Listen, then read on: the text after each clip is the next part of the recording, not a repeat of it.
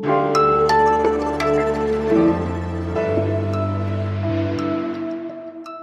hören das Update des Nachrichtenpodcasts Was jetzt von Zeit Online. Heute ist Freitag, der 3. Juli und ich bin Elise Landscheck und sage Hallo und herzlich willkommen. Bei uns geht es heute unter anderem um den Kohleausstieg, den einige historisch nennen, andere Augenwischerei, um den neuen an der Spitze der französischen Politik und um Ampeln, nicht auf der Kreuzung, sondern am Strand. Redaktionsschluss für diesen Podcast war 16 Uhr. Heute beenden wir mit den vorliegenden Gesetzen die Kohleverstromung in Deutschland rechtssicher, wirtschaftlich vernünftig, sozial ausgewogen und verträglich. Das fossile Zeitalter in Deutschland geht mit dieser Entscheidung unwiderruflich zu Ende. Zumindest was die Brennstoffe angeht, sollen nun Fossilien aus unserer Energiepolitik verschwinden, und zwar bis zum Jahr 2038. Bundeswirtschaftsminister Peter Altmaier nennt das eine historische Aufgabe und ein Generationenprojekt. Den Regionen wie der Lausitz zum Beispiel, wo Kohle abgebaut wird und nun damit auch tausende Jobs bedroht sind, soll nun mit rund 40 Milliarden Euro geholfen werden, den Strukturwandel dort zu finanzieren. Die Betreiber der Braunkohlekraftwerke erhalten allein insgesamt etwas mehr als 4 Milliarden Euro. Man solle doch jetzt bitte nicht an dem Gesetz herummäkeln, hat Altmaier heute Morgen gebeten dass es eigentlich viel zu spät komme zum Beispiel oder dass die Kohlekonzerne eine viel zu hohe Entschädigung bekommen, sondern man solle die positiven Errungenschaften, wie er es nennt, lieber in den Vordergrund stellen. Aber Grünen-Chefin Annalena Baerbock, die übrigens gegen das Gesetz gestimmt hat, hat ihm diese Suppe gründlich versalzen. Es wäre der Tag gewesen, die Klimakrise mit der Werbe und Entschlossenheit zu bekämpfen wie die Corona-Krise. Und das machen Sie nicht. Stattdessen legen Sie de facto ein 18 Jahre langes finanzielles Kohleabsicherungsgesetz heute hier vor. Ja, es trifft mich im Mark, dass ich heute diesem Kohleausstiegsgesetz nicht zustimmen kann. Vor dem Reichstag in Berlin haben heute Morgen übrigens auch wieder Klimaaktivisten gegen das Gesetz protestiert. Denn eigentlich sollte der Kohleausstieg ja schon bis 2030 passieren.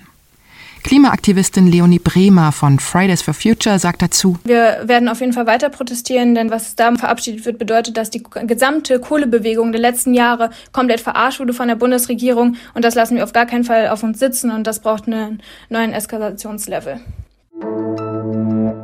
Es kam jetzt nicht besonders überraschend, aber es klingt natürlich erstmal nach einem großen Beben. In Frankreich ist heute die Regierung zurückgetreten.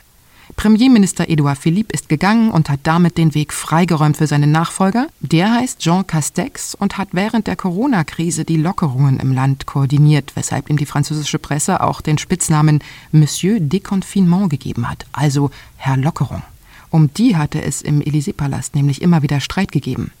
Dicke Freunde waren Macron und sein ehemaliger Premier Philippe nämlich nie gewesen. So hat Macron beim Lockern der strikten Ausgangsbeschränkungen zum Beispiel auf Eile gedrängt, während Philippe es lieber langsam angehen lassen wollte.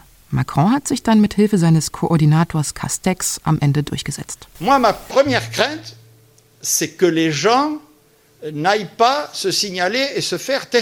Nun muss sich auch Castex testen lassen, und zwar nicht auf Corona, sondern ob er als Premier etwas taugt. Denn ist das nun wirklich der Wandel in der großen Politik, auf den die Franzosen so gehofft haben?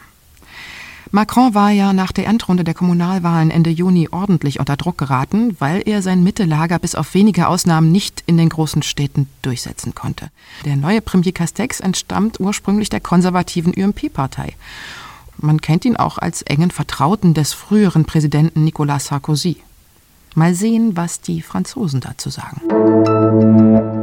Eigentlich ist Remdesivir ja ein Wirkstoff gegen Ebola. Er soll aber auch gegen Covid-19 helfen. Heute hat die Europäische Kommission der Zulassung von Remdesivir in Europa zugestimmt und damit gibt es jetzt auch bei uns ein erstes Medikament gegen Covid-19. Die Zulassung ging ungewöhnlich schnell für die langsamen Mühlen der EU. Weniger als ein Monat hat es gedauert, bis die Kommission jetzt grünes Licht gegeben hat. Dabei dürfte geholfen haben, dass auch die Europäische Arzneimittelagentur das Medikament unter Auflagen für die Therapie von Corona-Patienten und Patientinnen vorgeschlagen hatte.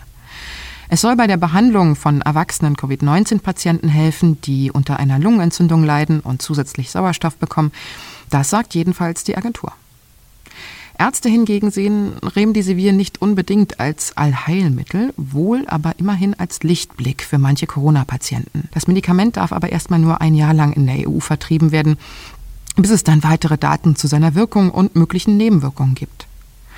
Und es gibt noch ein Problem, denn wer unseren Podcast und die Nachrichten verfolgt hat, weiß, dass die US-Regierung die Remdesivir-Lager bis Herbst schon fast komplett leer gekauft hat. Der deutsche Menschenrechtler Peter Steutner ist in der Türkei von Terrorvorwürfen freigesprochen worden. Auch sein schwedischer Kollege Ali Garabi hat einen Freispruch erhalten, genauso wie fünf weitere der insgesamt elf Angeklagten. Aber nicht freigekommen sind dagegen der Ehrenvorsitzende der Menschenrechtsorganisation Amnesty International in der Türkei, Tana Kilic. Er wurde zu einer Gefängnisstrafe von sechs Jahren und drei Monaten wegen Mitgliedschaft in einer Terrororganisation verurteilt. Und drei der insgesamt elf Angeklagten müssen ebenfalls ins Gefängnis.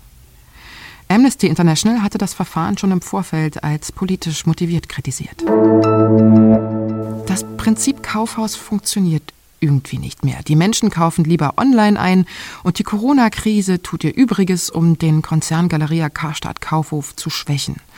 Und der reagierte klar mit Filialschließungen und Stellenabbau. Tausende Mitarbeiter stehen in Zukunft auf der Straße. Und jetzt gibt es einen kleinen Lichtblick für die Beschäftigten. Nicht 62, sondern nur 56 Filialen sollen geschlossen werden. Also immerhin sechs weniger als ursprünglich geplant. Auch wenn das jetzt nicht nach besonders viel klingt, behalten damit immerhin 750 Menschen ihren Arbeitsplatz. Möglich ist das geworden, weil der Konzern nochmal mit den Vermietern der Kaufhäuser verhandelt hat. Die Menschen in Dortmund, Nürnberg, Goslar, Potsdam, Chemnitz und Leverkusen können also weiter ihre Badeanzüge und Sandalen im Kaufhaus anprobieren gehen. Es ist ja schließlich Sommer. Was noch? Apropos Sommer. Den Badeanzug dann aber erstmal mehr zu testen, könnte momentan immer noch etwas schwierig werden, denn es sind ja schließlich noch Corona-Zeiten. Und die Ferienorte in der Lübecker Bucht zum Beispiel befürchten, ihre Strände bei zu starkem Andrang schließen zu müssen. Deshalb hat die Region jetzt eine Strandampel erfunden. Die muss man sich jetzt nicht als so richtige rot-gelb-grüne Ampel direkt an der Mole vorstellen, sondern die gibt es zunächst erstmal im Netz auf der Seite strandticker.de. Man wählt da seinen Ferienort an, also Scharbeutz oder Haffkrug oder Timmendorfer Strand. Und dann zeigt einem die virtuelle Ampel an, wie voll die Strände derzeit sind. Bei Rot ist dann zum Beispiel der Strand gesperrt, also man braucht gar nicht erst hinzufahren. Für dieses Wochenende sieht es ganz gut aus. Alle Ampeln sind noch auf grün. Es soll nämlich regnen. Sie haben noch mehr Urlaubstipps für uns? Dann schreiben Sie uns unter wasjetzt.zeit.de eine Mail. Vielleicht finden auch Ihre Themen den Weg in unserem Podcast. Tschüss und haben Sie ein schönes, sonniges Wochenende.